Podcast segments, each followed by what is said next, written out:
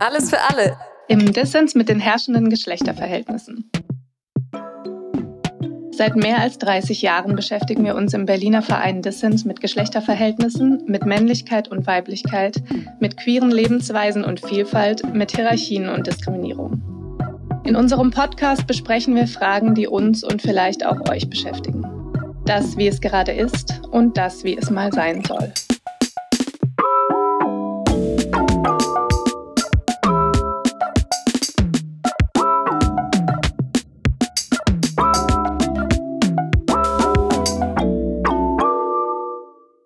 Hallo und herzlich willkommen zu unserer neuen Podcast-Folge. Mein Name ist Sarah, mein Pronomen ist sie. Mein Name ist Ulla, mein Pronomen ist auch sie. Ihr hört heute den zweiten Teil unseres Gesprächs mit Andreas Hechler und Vivian Laumann. Das Gespräch haben wir schon am 17. Februar geführt und ähm, wir sprechen über Dilemmata und herausfordernde Dynamiken im Lernen und in der Auseinandersetzung zu Diskriminierung. In der letzten Folge ging es unter anderem darum, inwiefern Diskriminierung etwas Trennendes ist und Schmerz verursacht und damit Privilegierte und Diskriminierte jeweils unterschiedliche Bedürfnisse haben in der Auseinandersetzung damit was so das gemeinsame Lernen, das gemeinsame Wachsen, die gemeinsamen Prozesse zu diesen Themen erschweren kann.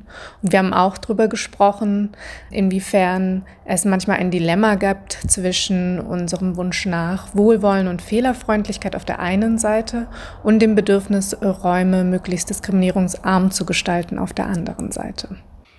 Zur Klärung mit Lernen meinen wir hier nicht nur pädagogische Kontexte, sondern ganz unterschiedliche Situationen, in denen wir uns mit Macht- und Herrschaftsstrukturen auseinandersetzen, also auch in allen möglichen Begegnungen, in Gesprächen, in politischen Kontexten und so weiter. Wir steigen direkt ein ins Thema und zwar sprechen wir über Positionierung. Und es gibt halt so eine Tendenz in diskriminierungskritischen Szenen, sich zu positionieren und das heißt dann, man sagt so seine gesellschaftliche Position. Also ich weiß, Cis-Mann, able-bodied, Punkt, Punkt, Punkt, also eine Aufzählung. Und die Idee dahinter ist, dass halt unterschiedliche Erfahrungen verdeutlicht werden sollen und auch Marginalisierten zu einer legitimen Stimme verholfen werden soll. Ich würde sagen, das macht ja schon total Sinn oder ist wichtig, um Diskriminierung auch als ein Verhältnis zu sehen, in dem alle irgendwie involviert sind, in dem es kein Außen gibt und in dem dann Menschen unterschiedliche gesellschaftliche Positionen darin haben und dass es Sinn macht, die sichtbar zu machen, um auch zu schauen, vor welchem Erfahrungshintergrund spreche ich. So, das finde ich erstmal total wichtig. Und gleichzeitig gibt es Dynamiken, die ich problematisch finde oder die ich dann auch ja, die wir als Dilemma beschreiben würden oder auch als eine Dynamik, die dann unproduktiv wird auf eine Art. Aber erstmal finde ich, ist es eine wichtige Technik oder Praxis, das zu tun, weil Diskriminierungsverhältnisse ja manchmal so gedacht werden, als ob nur Diskriminierte darin vorkommen und die andere Seite fehlt sozusagen. Zugleich bleibt es halt oft dabei stehen, einfach eine gesellschaftliche Positionierung zu sagen, aber gar nicht wie verhalte ich mich dazu oder was mache ich daraus? Was sind meine Möglichkeiten aus meiner Position heraus? Und das, finde ich, sind ja dann die wichtigen Fragen. Also wem bringt es was, also alle Identitäten zu wissen, so wenn daraus nichts folgt? Ich finde die Frage total interessant, die Vivian da aufwirft. Also, was folgt eigentlich daraus? Und ich kenne das beispielsweise aus Veranstaltungsankündigungen oder wenn es darum geht, eine neue Person für eine WG zu suchen, dass Positionierungen offengelegt werden, um Leuten die Möglichkeit zu geben, für sich zu entscheiden, ob das ein guter Ort für sie sein könnte und was sie da erwartet. Was natürlich Grenzen hat, weil so viel erfahre ich dann doch noch nicht über einen äh, Ort oder einen Kontext, aufgrund dieser Positionierungen und trotzdem macht das an so einer Stelle Sinn. Wir erleben aber auch immer wieder Situationen, in denen ähm, daraus nicht so richtig was folgt, sondern das eher so einen Selbstzweck hat. Und darüber hinaus hat diese Praxis, Positionierung offenzulegen, einige Fallstricke, auf die Vivian und Andy im Folgenden eingehen. Und eine weitere Frage, die sich halt an so diese ganzen Positionierungsfragen koppelt, ist halt, was wird eigentlich wahrgenommen und was nicht. Und ich würde sagen, es gibt bestimmte Herrschaftsverhältnisse, die konjunkturell gerade angesagt sind und äh, manche, die sind weniger angesagt. Und das hat auch mit so Wahrnehmungsweisen zu tun. Also so ein Beispiel von mir ganz persönlich ist so, ich habe ähm, regelmäßig Vorträge gehalten in den letzten Jahren und mir wurde mehrfach so gespiegelt, dass mir das ja so leicht falle, weil ich weiß und männlich sei.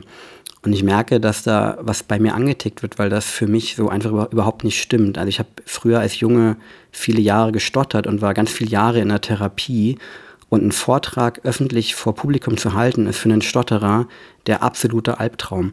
Also für mich steht dahinter ein total langer Emanzipationsprozess und das wird aber überhaupt nicht wahrgenommen. Und ich würde weiterhin ähm, sagen, dass es halt auch eine Hierarchisierung von Herrschaftsverhältnissen gibt. Also Ableismus ist da leider nicht ganz oben auf der Liste. Genau, und Unsichtbarkeitsdynamiken finde ich darin tatsächlich auch nochmal ja einen interessanten Aspekt, weil zu bestimmten Themen kann man sich halt rauslavieren und zu anderen nicht. Und bestimmte Dinge werden halt in so einer Positionierungskette auch nie angesprochen. Also ich weiß nicht, ob ihr das schon mal erlebt habt, ich vielleicht höchstens ein, zwei Mal. Aber wer spricht denn von nicht-jüdischen Privilegien in Deutschland? In einem Post-Shoah-Kontext, wo das so auf der Hand liegt, aber es ist einfach nicht Thema. Mhm. Also finde ich, ist ja auch interessant, ne? Ähm, warum nicht?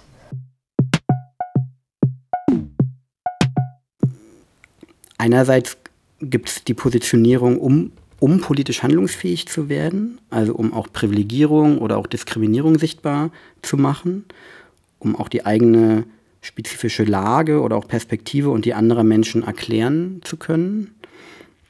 Und zugleich gibt es auch ein sich nicht positionieren wollen, also um auch Diskriminierung zu entgehen. Und, ne, und also das betrifft jetzt insbesondere so unsichtbare Identitätsmerkmale. Da verweist Andi unserer Meinung nach auf einen total wichtigen Punkt, und zwar, dass es keinen Outing-Zwang geben darf. Also eine Praxis, die zum Positionieren zwingt, auch diskriminierend sein kann. Denn auch in diskriminierungssensiblen Räumen finden Verletzungen und findet Gewalt statt. Gleichzeitig ist eine Auseinandersetzung mit diesen Macht- und Herrschaftsstrukturen, die sich allein auf gesellschaftliche Positionierung bezieht, auch zu einseitig. Zum einen ist es vereinfachend, weil sich nicht alle Erfahrungen, die Menschen machen, nach Diskriminierungskategorien auflösen lassen. Also sowohl schmerzhafte als auch schöne Erfahrungen, Gewaltwiderfahrnisse etc. Menschen sind sehr komplex und bringen mehr mit als Diskriminierung und Privilegierung.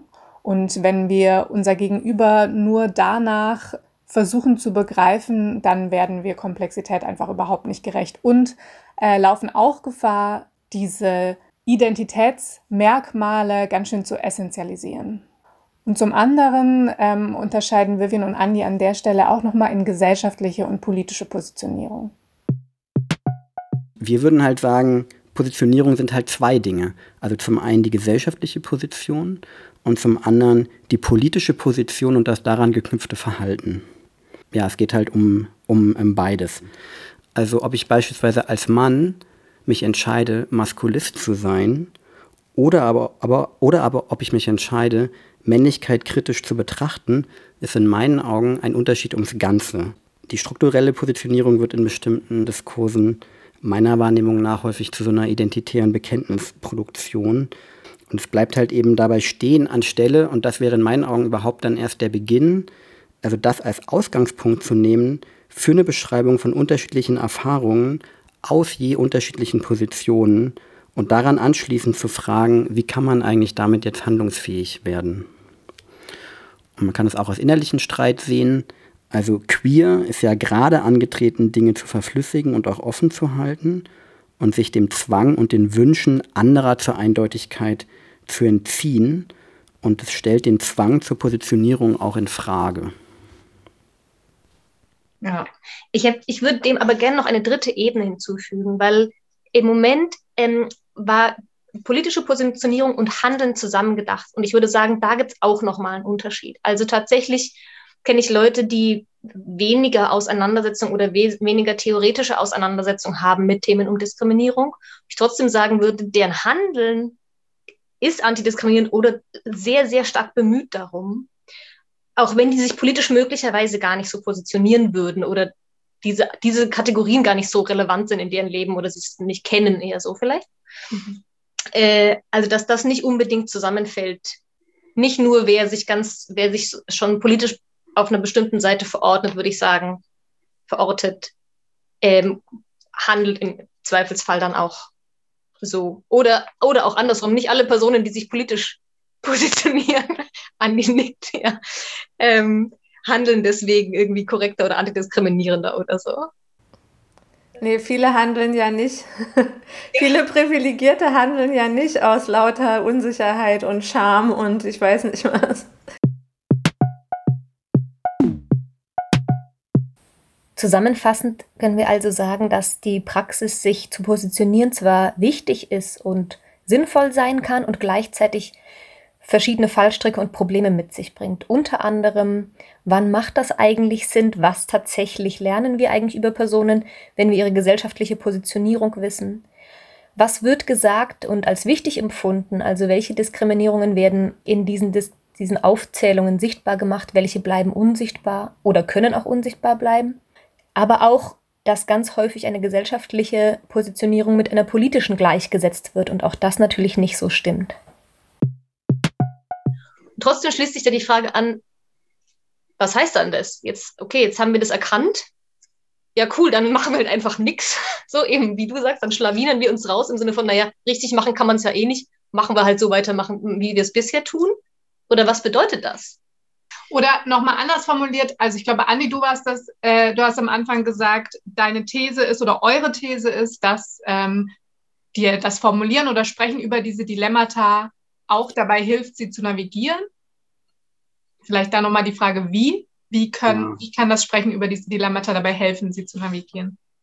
Warum uns das damals wichtig war, das auch auf einer Metaebene nochmal zu betrachten und das dann auch weiterzugeben, war ja, sich diese Situation anzugucken, weil sie irgendwie auch typisch sind für das Lernen zur Diskriminierung. Und das zu verstehen, finde ich, hilft schon, ähm, auch in so komplexen Situationen Umgang zu finden, weil sonst wiederholt sich das ja da. Also dann versuche ich ja in einem Lernraum auch wieder das in eine Richtung aufzulösen und nicht als ein Spannungsverhältnis zu begreifen.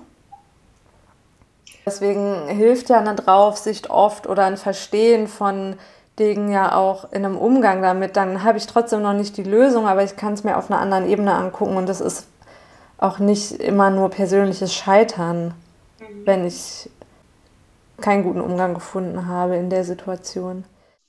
Das auf jeden Fall äh, unterstützen, was du gesagt hast, Vivian, auch aus Perspektive einer der ersten, glaube ich, die von diesen Überlegungen profitiert hat, die ihr da äh, zusammengefasst habt. Also als Teilnehmerin damals bei euch, dass ich das schon kenne.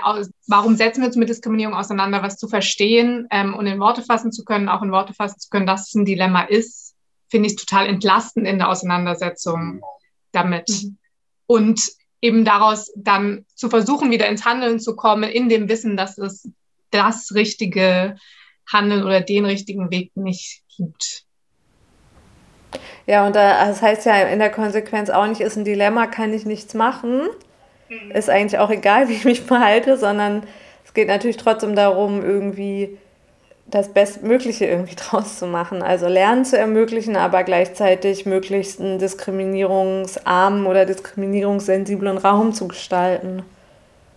Und ich, also auch das als eine Kompetenz, die es in einer heterogenen Gesellschaft braucht, zu verstehen. Ne? Es wird ja auch, auch in einer besseren Gesellschaft, die hierarchieärmer ist, wird es unterschiedliche Bedürfnisse und sich widerstehende, im Gegensatz stehende Positionen geben, sozusagen. Also jetzt nicht identitäre im Zweifelsfall, sondern eben Leute haben unterschiedliche Wünsche, Bedürfnisse, die dann nicht auflösbar sind und Meinungen, Haltungen, die, die sich widersprechen und dass es total wichtig ist und eine ganz wichtige Kompetenz in so einem Raum zu lernen, Unterschiede auszuhalten, aber auch zu streiten.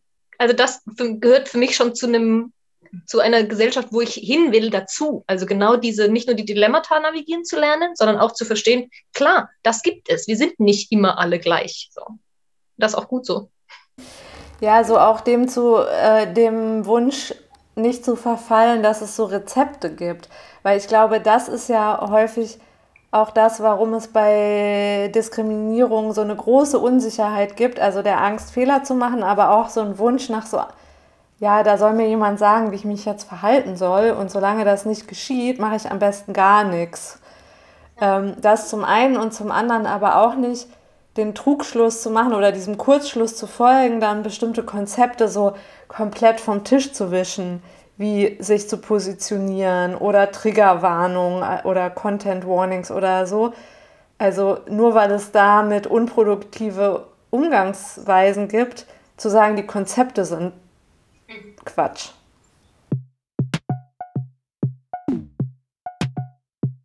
Im Lernen zur Diskriminierung begegnet es uns also immer wieder, dass Personen nicht mehr handeln aus Angst, Dinge falsch zu machen. Über die Dilemma und die verschiedenen komplexen Strukturen zu sprechen, soll aus dieser Schockstarre rausführen und uns wieder zur Handlungsfähigkeit bringen. Eine Frage in dem Handeln oder Nichthandeln bezieht sich auf das Thema Sprechen. Wer spricht, wer schweigt zu bestimmten Themen. Da wollen wir auf etwas zurückkommen, was Andi vorhin schon mal angesprochen hat, nämlich, dass Positionierungen dazu dienen sollen, nicht über, sondern mit Personen zu sprechen. Und ich finde es eine total wichtige Maxime zu sagen, nichts über uns ohne uns. Also kein Reden über, sondern nur mit und auf Augenhöhe. Und zugleich gibt es da drin gewisse Dynamiken, die ich problematisch finde. Also zum einen würde ich sagen, Diskriminierung sollte eigentlich kein Thema der Diskriminierten sein, weil diese zwar zu den Leidtragenden gemacht werden, aber nicht die Ausübenden sind. Und leider wird es häufig zu ihrem Thema gemacht, weil sich sonst niemand anderes kümmert. Also man kann da ganz viele Beispiele finden, ich nenne nur eins. Der Zentralrat der Juden beispielsweise wird angerufen, wenn es um Antisemitismus geht oder Frauen bei Sexismus oder so. Es geht natürlich auch nicht ohne deren Stimmen, aber es sollte meines Erachtens nach wesentlich polyphoner sein. Genau, sich halt nicht auseinandersetzen zu müssen äh, mit einem bestimmten Thema und das halt auch entscheiden zu können, ist, ist ein, ist ein Metaprivileg. Und zugleich würde ich halt sagen, dass Privilegierte, die sich kritisch mit Diskriminierung beschäftigen, auch keinen leichten Stand haben. Also weil sie ein Stück weit ihre Herkunftsgruppe verlassen und sich auch häufig in Konflikt mit ihr befinden und zugleich aber auch nicht eben Teil der diskriminierten Gruppe sind und auch häufig argwöhnisch beäugt werden. So, und ich würde auch real sagen, dass es teilweise Sprechverbote gibt. Also zum Beispiel, es gab früher so aus den Gender Studies gab es die Genderliste. Da waren so in Berlin ungefähr 1000 Leute drauf. Und da ging dann irgendwann eine ähm, Diskussion um Rassismus und Antisemitismus und Israel äh, los, wo dann auch direkt gesagt wurde, also wenn du nicht POC oder jüdisch bist, darfst du, darfst du da, dazu eh nichts sagen.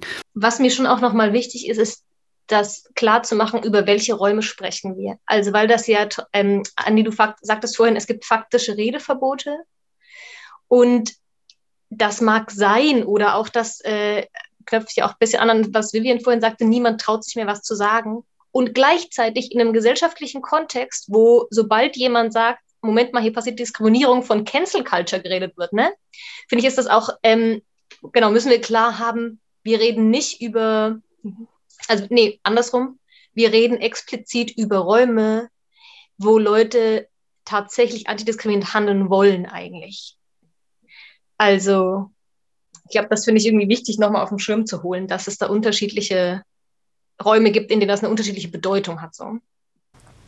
Genau, und zu, jetzt auf so Bildungssettings nochmal zu gucken, was ist denn das Schwierige daran? Und da gibt es ja schon, also gibt so Tendenzen, die ich auch aus politischen Debatten kenne, dann zu sagen, okay, ähm, nur bestimmte Menschen mit bestimmten Positionierungen dürfen zu bestimmten Themen was sagen. Und ich verstehe die Intention dahinter oder was damit verbunden ist, jetzt auf einer politischen Ebene. Und gleichzeitig ist denn das wirklich das, was wir wollen, dass irgendwie am Ende nur die Diskriminierten zu den Themen sprechen. Also ich finde es gut, wenn Cis-Männer zu Sexismus ihren Mund aufmachen oder ähm, irgendwie heterosexuelle Menschen zu Queerfeindlichkeit oder so. Und natürlich gibt es dann bestimmte Dynamiken darin, die problematisch sind, wenn irgendwie Cis-Männer irgendwie Sexismus erklären, als ob, ne, als ob sie da dieselben Erfahrungen machen würden. Das sind dann nochmal andere Themen. Aber erstmal würde ich sagen, finde ich gut, wenn irgendwie ähm, auch Privilegierte ihre Stimme erheben zu bestimmten Themen, so, weil ich will es ja auch nicht alleine machen. Oder ich finde, das ist auch nicht äh, das Ziel, dass irgendwie alle gegen ihre eigene Diskriminierung kämpfen. Also ich kann da auch so ein persönliches Beispiel nennen. Ich habe mal vor vielen Jahren, ich glaube das war 2003, habe ich einen Text zu Weißsein geschrieben. Das war so im Rahmen von der Humboldt-Uni und da gab es dann so eine ähm, böse E-Mail von einer weißen Kommilitonin, die unterm Strich, also wortwörtlich geschrieben hat, ja, es ist vielleicht besser, auch einfach mal nichts zu machen, wenn man weiß ist. Wo ich sagen würde, wo sie halt versucht hat, ein Dilemma nach einer Seite hin aufzulösen. Und ich würde ja dagegen halten, naja, das machen Weiße die ganze Zeit, dass sie nichts gegen Rassismus tun und dann zu fordern, Weiße sollen sich nicht mit Weißern auseinandersetzen oder einen Text dazu schreiben, finde ich, versucht halt das Dilemma, nämlich einerseits sich dann auch sozusagen Raum zu nehmen ähm, aufzulösen in, nee, nimm dir gar keinen Raum. Und das finde ich, also ist aber keine sinnvolle Strategie, wenn man gegen Rassismus kämpft. So. Und dann würde ich halt auch sagen, naja, also es gibt ganz oft die Forderung zuzuhören. Diese Forderung unterstütze ich uneingeschränkt, die ist richtig und wichtig. Und zugleich aber bleibt es dabei häufig stehen. Und das finde ich problematisch. Also ich würde sagen, damit werden halt Diskriminierte auch alleine gelassen. Ähm, ich finde, man muss zuhören, man muss aber auch nachdenken über das bisher Gelernte und auch Reflektierte. Und dann muss man auch handeln. Und dazu zählt auch zu sprechen, zumindest manchmal. Und sich halt eben auch aus der Deckung zu wagen und sich auch angreifbar zu machen. Also ich würde sagen, es gibt in diskriminierungskritischen Kontexten gibt es auch eine ganze Reihe Leute, die sich so irgendwie durchschlawinern, weil sie alle Codes kennen. Und ähm, das, das finde ich problematisch. Zuletzt geht es beim Thema Sprechen ja auch nicht nur um den Raum, wer soll was sagen oder wer darf zu bestimmten Themen sprechen, sondern auch um die Inhalte. Also haben Diskriminierte in einem Verhältnis zwangsläufig immer das Richtige oder mehr zu sagen als Privilegierte. Zum Beispiel sollten Männer zum Thema Sexismus eigentlich eine eigene Meinung bilden oder ist die Deutungshoheit da allein bei Frauen belassen? Und das ist natürlich ein total schwieriges Feld, weil einerseits würde ich sagen, ja, in jedem Fall geht es darum, Diskriminierten zuzuhören und ihre Perspektive zu übernehmen und deren Forderungen zu hören. Und gleichzeitig ist beispielsweise im Themenfeld Sexismus, würde ich definitiv einigen meiner männlichen Freunde wesentlich mehr Kompetenz zutrauen als diversen, sehr sexistisch handelnden PolitikerInnen beispielsweise, die rechten Parteien angehören und konservativen Quatsch erzählen. Also wo genau diese Differenzierung zwischen politischer und identitärer Positionierung eben eine extreme Relevanz bekommt. Nochmal zusammenfassend, wir haben in dieser Folge über die Praxis von Positionierung gesprochen, ähm, warum die wichtig ist, welche Fallstricke sie auch hat und warum die Unterscheidung in gesellschaftliche und politische Positionierung Sinn macht. Und ähm, haben dann noch diskutiert, was wir damit machen, also welches Handeln sich daraus ergibt oder auch nicht ähm, und wer zu diesen Themen spricht, sprechen sollte, was auch das Schwierige ist an dieser Frage von Sprechen zu diesen Themen. Zum Abschluss haben wir, wie auch die letzten Male, Andy und Vivian gefragt, was sie in der Auseinandersetzung mit dem Thema Lernen zur Diskriminierung aktuell besonders beschäftigt. Ich glaube, was mich beschäftigt, ist so die Frage, wo ähm, ich mich da zukünftig in diesem ganzen Feld verorte. Also ich habe ja im letzten Jahr auch einen Jobwechsel gemacht. Ich arbeite jetzt als Programmierer und ähm, habe dadurch auch schlichtweg weniger Zeit, bestimmte Sachen auch mitzuverfolgen. Und ähm, genau meine Frage ist, so, wo und wie ich mich da weiter verorte und auch einbringen will. Und das ist ja teilweise auch deutlich geworden. Ich habe auch teilweise Frust, also mit bestimmten Debatten oder auch bestimmten Leuten und habe auf bestimmte Auseinandersetzungen auch nicht mehr so viel Lust. Und das ist so eine ongoing Frage für mich da drin. Jetzt auf das Thema Diskriminierung und Heterogenität würde ich sagen, wie können trotzdem Allianzen und Bündnisse passieren, zusammenkommen. Also von Diskriminierten und Privilegierten in einzelnen Themenfeldern, aber auch untereinander von verschiedenen marginalisierten Gruppen. Wie können Allianzen und Bündnisse gut funktionieren? Das beschäftigt mich. Und ansonsten, ich meine, wir sind zwei Tage vor dem Jahrestag von Hanau. Da gibt es ja jetzt auch gerade recht viel Podcasts, Zeitungsartikel und so weiter. Das beschäftigt mich. Also genau die rechtsterroristischen Anschläge der letzten zwei Jahre, auch Halle. Die Frage nach Konsequenzen, also jetzt Diskriminierung in einem größeren Setting, tödliche Gewalt von rechts beschäftigt mich. Das ist das Schlusswort für heute. Vielen Dank an Andi und Vivian fürs Mitmachen. Wer mehr über uns und unsere Arbeit erfahren möchte, kann das auf unserer Homepage dissens.de oder zum Beispiel auch auf Facebook, facebook.com.dissens.de. Und ansonsten hört ihr von uns. Bis dann!